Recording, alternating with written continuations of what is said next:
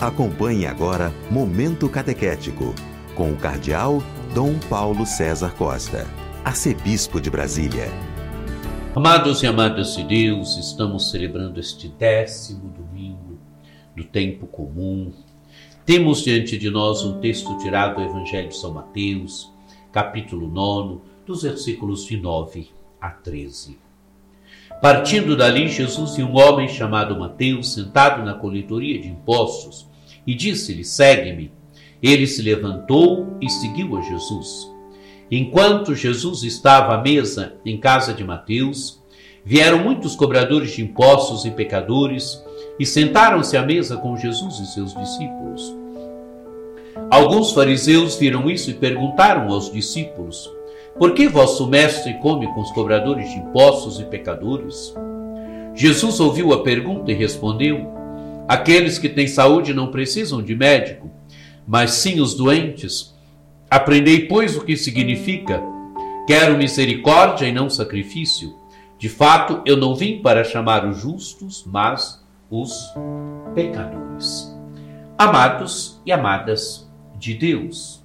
O Evangelho coloca, inicia colocando Jesus em movimento. Partindo dali, Jesus viu um homem chamado Mateus. Jesus está em movimento e Jesus agora vê Mateus. E onde está Mateus? Sentado na coletoria de impostos. Jesus o encontra onde ele está. Jesus, amados e amadas de Deus, ele nos encontra nas situações reais da vida do dia a dia, onde nós estamos. E Jesus encontra Mateus onde ele está. Ele está sentado na coletoria de impostos. Mateus é um cobrador de impostos cobrador de imposto naquele tempo era visto como um pecador, como um pecador público. Mateus era visto pelo povo como um pecador, era alguém que devia ser odiado pelos judeus, porque ninguém gosta de pagar impostos, e Mateus cobrava impostos. Então era alguém que era tido como pecador, devia ser tido como ladrão. Também era alguém que não era amado pelos e o que que Jesus vê este homem? O que que Jesus faz? Jesus lhe diz: segue-me. Jesus o convida para segui-lo. Jesus convida Mateus a se tornar discípulo dele. Segue-me. E diz o texto do Evangelho: ele se levantou e seguiu a Jesus. Mateus se levanta e segue Jesus. Quero dizer, Mateus se coloca atrás de Jesus, Mateus se, se torna discípulo de Jesus. É um homem generoso. É um homem amado e amadas de Deus que a misericórdia de Deus o encontrou. A misericórdia de Deus o encontrou onde ele estava, sentado na coletoria de impostos. A misericórdia de Deus em Jesus, através de Jesus, encontra este homem. Jesus o chama, ele vai atrás de Jesus, ele se ele levanta e segue Jesus. E onde vamos encontrar Jesus agora?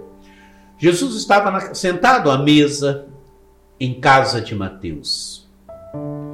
E quando Jesus está à mesa em casa de Mateus, vieram muitos cobradores de impostos e pecadores e sentaram-se à mesa com Jesus e seus discípulos. Amados e amadas de Deus, a imagem da mesa.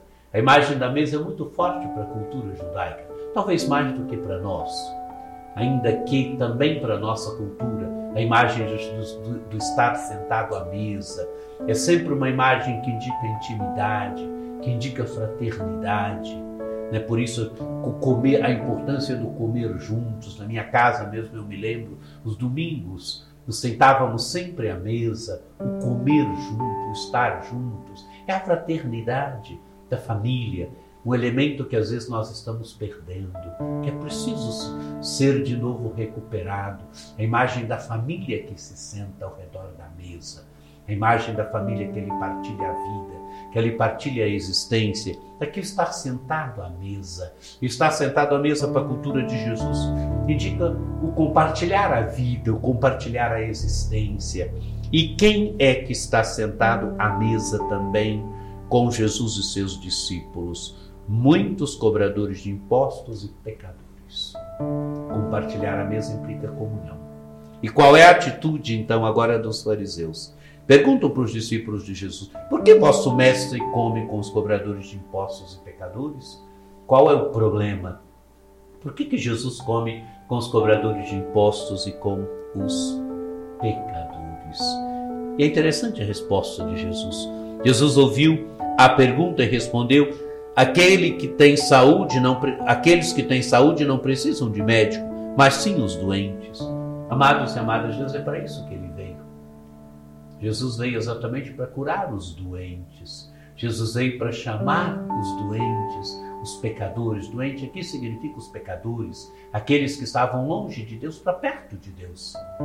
É interessante olharmos aqui um texto paralelo que pode nos ajudar a entendermos o que Jesus está dizendo aqui. Pegarmos o capítulo 15, 15 do Evangelho de São Lucas, o capítulo 15 do Evangelho de São Lucas, onde Jesus conta as parábolas da, da misericórdia. E Jesus conta parábolas, as parábolas da misericórdia por quê? Porque ele é criticado criticado pela sua atitude com relação aos pecadores, aos, é, às pessoas, aquelas pessoas que na sociedade daquele tempo eram tidas como pecadores. Jesus é criticado por causa da sua proximidade. Mas, amados e amadas de Deus, é exatamente para isso que ele veio. Ele veio para chamar os pecadores. Ele veio para oferecer-lhes a comunhão com Deus. Ele veio para oferecer-lhes o perdão, para oferecer-lhes a comunhão com Deus porque assim é Jesus. O coração de Jesus é só misericórdia. É isso que ele quer. Ele quer oferecer misericórdia aos pecadores, porque ele quer que os pecadores se voltem para Deus, que os pecadores vivam verdadeiramente da vida de Deus, abandonem o seu pecado e assumam verdadeiramente a vida de Deus.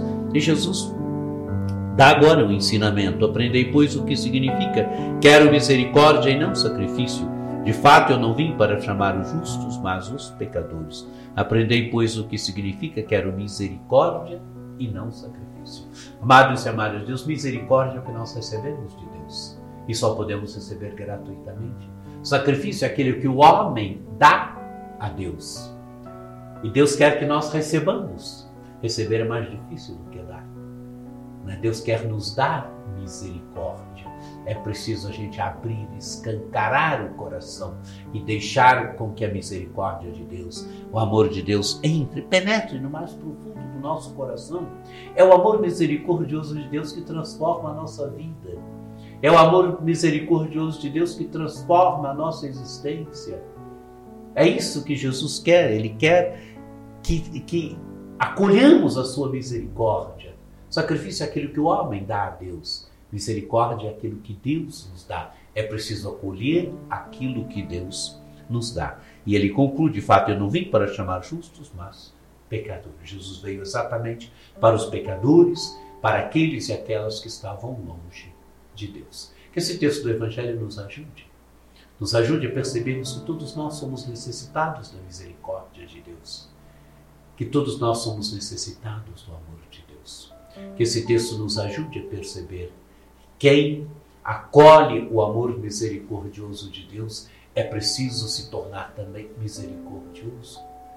É preciso que a nossa vida expresse também que nós fomos tomados pelo amor misericordioso de Deus, sendo misericordiosos, misericordiosos com os pecadores, misericordiosos com aquelas pessoas que estão longe de Deus, misericordiosos com aqueles e com aquelas que necessitam se encontrar com o amor misericordioso de Deus através de nós. Papa Francisco diz que onde há um cristão, as pessoas devem poder experimentar ali um jardim de misericórdia. Que cada um de nós, tendo experimentado o amor misericordioso de Deus, nos tornemos verdadeiramente jardim, oásis de misericórdia para tanta e tanta gente que necessita. Que você tenha um domingo muito abençoado, que por intercessão de Nossa Senhora Aparecida, desça sobre vós, sobre vossas famílias, a bênção do Deus Todo-Poderoso, que é Pai, e Filho e Espírito Santo. Amém.